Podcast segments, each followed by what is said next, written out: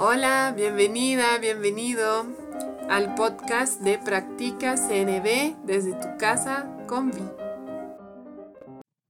Hola, a continuación te voy a leer en voz alta una joya de conexión publicada en el sitio web en español de Wise Heart, diálogo consciente y compasivo.com. Ahí mismo en la pestaña de recursos gratuitos puedes encontrar las joyas de conexión por escrito y te puedes suscribir para recibirlas directamente a tu correo cada 15 días. Estas joyas a mí me sirven para entender cómo integrar tanto la comunicación no violenta como el diálogo consciente y compasivo a mi vida diaria. Espero la disfrutes.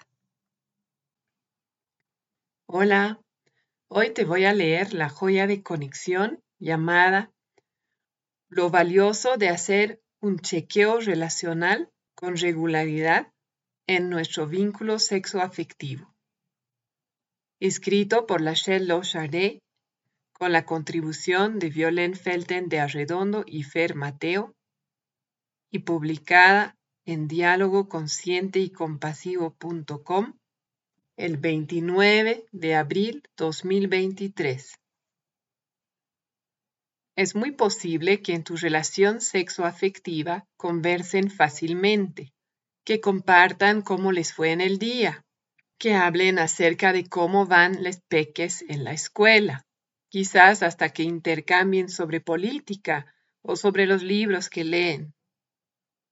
Pero a la hora de compartir sobre lo que disfruta cada persona en la relación, qué les estimula reactividad y qué anhelan más profundamente, notas que tal vez esquivan estos temas.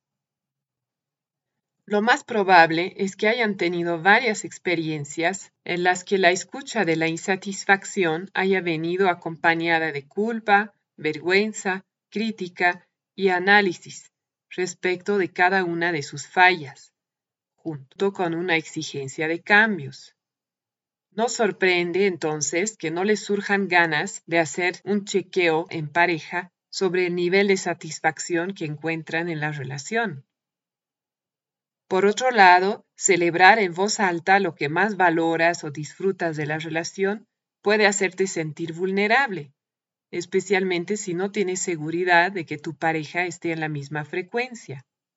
Y como la mayoría de las personas hemos recibido condicionamiento social por el que tendemos a pensar que vulnerabilidad equivale a peligro, tal vez también esquives esa conversación o minimices la gratitud que sientes hacia tu pareja para permanecer en una zona segura, entre comillas. Desafortunadamente, Cuanto más tiempo pasa sin que hagan un espacio para chequear cómo están en la pareja, más pierden oportunidades de ajustar gradualmente el modo en que se relacionan, de conocerse más a fondo e integralmente y de comprender cómo contribuir al bienestar de la otra persona.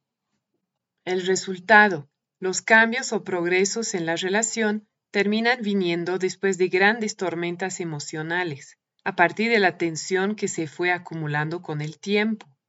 Es una manera dolorosa de crecer y cambiar en una relación y puede llegar a consumir los recursos internos que la hacen florecer y a menudo hasta los que posibilitan su continuación.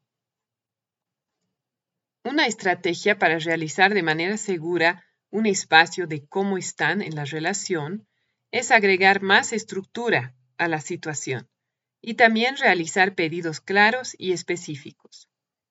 Aquí te proponemos algunas ideas para simplificar las cosas y posibilitar que se sientan con más seguridad realizando ese chequeo regularmente en la relación.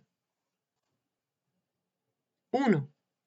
Asegúrense de que el espacio de cómo están se produzca con regularidad y de no suspenderlo cuando las cosas van bien. Conviértanlo en un ritual Establezcan un horario específico cada semana y que sea preferentemente cuando se han podido alimentar y descansar adecuadamente. ya que sabemos que el hambre y el cansancio disminuye el acceso a nuestros recursos. Construyan un espacio sagrado y de apoyo, donde estar juntas, juntes, juntos. Recurran a gustos que tengan en común, como tomar un té que les agrade, encender velas o incienso, usar una silla en particular o almohadones, etc. Quizás conviertan el chequeo relacional en una actividad más larga y divertida, por ejemplo, el comienzo de una noche de películas o de cena compartida. Si ese espacio en la relación solo se produce cuando perciben un problema, va justo en dirección a la tormenta emocional que mencionamos antes y no pasará mucho hasta que una de las dos personas empiece a querer evitar el chequeo por temor a que se desencadene esa tormenta. 2. Lleguen a un acuerdo de que cualquier expresión de insatisfacción será asociada a la necesidad universal que está manifestándose en ella, y vendrá seguida de una idea o pedido que les conduzca a una mayor satisfacción. Imaginemos que a ti no te satisface la cantidad de afecto que se comparte en la relación. En lugar de pasarte horas y horas analizando el por qué no hay más afecto, concéntrate simplemente en expresar la necesidad de afecto y hacer un pedido claro, específico y realizable que atendería a esa necesidad. Por ejemplo, extraño la expresión de afecto contigo. ¿Podríamos acurrucarnos en la cama y ver una película esta noche? Lo que viene a continuación es tan, pero tan importante que no me alcanzan las palabras para decirlo. Cuando algo es doloroso, tu mente quiere analizar el pasado y descubrir exactamente lo que salió mal, con la esperanza de que esta sea la manera de prevenir que ese dolor se repita en el futuro. Eso puede ser de ayuda más adelante, pero en el momento genera desconexión y suele conducir a críticas, a echarse culpas y ponerse a la defensiva. En otras palabras, a más sufrimiento. Cuando hay algo que está faltando o que estimula tu dolor, ve directamente hacia lo que quieres, por oposición a lo que no quieres desde una perspectiva de colaboración y orientada a acciones concretas. Si tus sentimientos son tan intensos que no puedes imaginarte que podrás hacerlo, posiblemente necesites recibir antes una escucha empática u ofrecerte autoempatía. 3. Si el chequeo relacional es específico, conduce a un accionar concreto y realizable. En cambio, las preguntas del tipo ¿Eres feliz conmigo? son vagas y conducirán a generalizaciones difusas, que pueden disparar reactividad por sí mismas y obstaculizar mucho el camino por donde mejoran las cosas. Utiliza preguntas específicas para ese espacio de cómo estamos, que atiendan necesidades particulares de una manera específica. Algunos ejemplos. ¿En este momento sientes que el grado de conexión conmigo es el que desearías? Si no es así, ¿qué podríamos hacer para crear más conexión? Cuando hablamos de mudarnos, ¿tienes la sensación de que estamos considerando tus necesidades? De no ser así, ¿Qué podría hacer yo para darte un sentido mayor de consideración?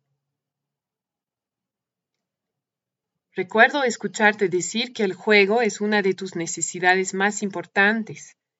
¿En este último mes estamos jugando todo lo que necesitas?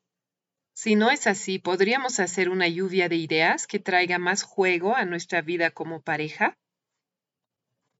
Además, cuando vayan bien las cosas, asegúrense de celebrar la conexión que encuentran en su relación, así como el enamoramiento, la felicidad, seguridad y vitalidad que sienten en su compartir.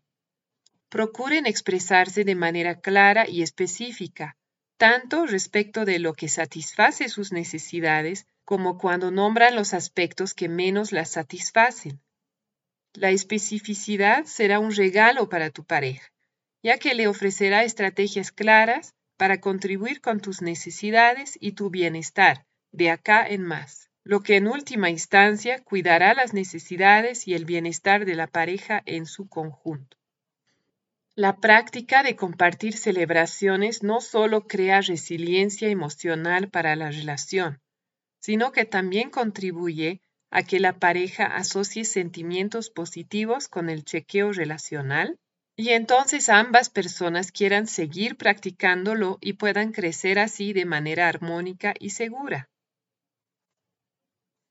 Por último, hacer un espacio de cómo estamos en la relación está conectado tanto con soltar alguna preferencia para encontrarse con la otra persona, como con mantener el autocuidado. Por ejemplo, si extrañas tener compañía en tu vida, puedes invitar a tu pareja a hacer una caminata en la naturaleza el domingo. O también puedes contactar a otras personas para compartir esa experiencia con ellas. El chequeo con tu pareja puede ayudarte a distinguir mejor si es una necesidad que anhelan y pueden satisfacer dentro de la pareja o si prefieres, entre comillas, tercerizarla. El chequeo relacional no es para asegurarnos de que todas nuestras necesidades estén siendo satisfechas en esa relación. Es para ayudarte a discernir cuáles de ellas te gustaría atender con esa persona, si efectivamente se están cubriendo esas necesidades en la relación y si lo están haciendo en la medida en que tú lo necesitas. Con suerte, también ayudará a que mantengas un sentido propio de libertad y autorresponsabilidad para satisfacer necesidades por fuera de la relación, y de maneras que no sean a costa de las necesidades de la otra persona, del vínculo o de tu familia. Práctica. Comienza el chequeo relacional empezando por un autochequeo. Algunas preguntas para guiarte. ¿Estoy desatendiendo alguna de mis propias necesidades porque pienso que no pueden satisfacerse mientras yo esté en esta relación? ¿He expresado estas necesidades y pedidos relacionados a mi pareja? De ser así, ¿dónde puedo encontrar apoyo y acceder a mayor creatividad para satisfacerlas? Ya compartí con esta persona cuáles son las dos o tres necesidades que más me gustaría satisfacer en la relación. ¿Conozco cuáles son las necesidades más importantes para la otra persona? ¿Sé si están satisfechas en la medida en que lo necesita? ¿Qué estoy celebrando de nuestra relación hoy en día? Gracias por escuchar la joya de conexión de diálogo consciente y compasivo.com. Espero te haya servido. Que tengas un lindo día. Estuviste escuchando el podcast Practica CNV desde tu casa con Vi de Concepto Jirafa. Si tienes preguntas, sugerencias, te invito a escribirme a conceptojirafa.gmail.com y también a visitar la página de Facebook Concepto Jirafa. Nos escuchamos pronto.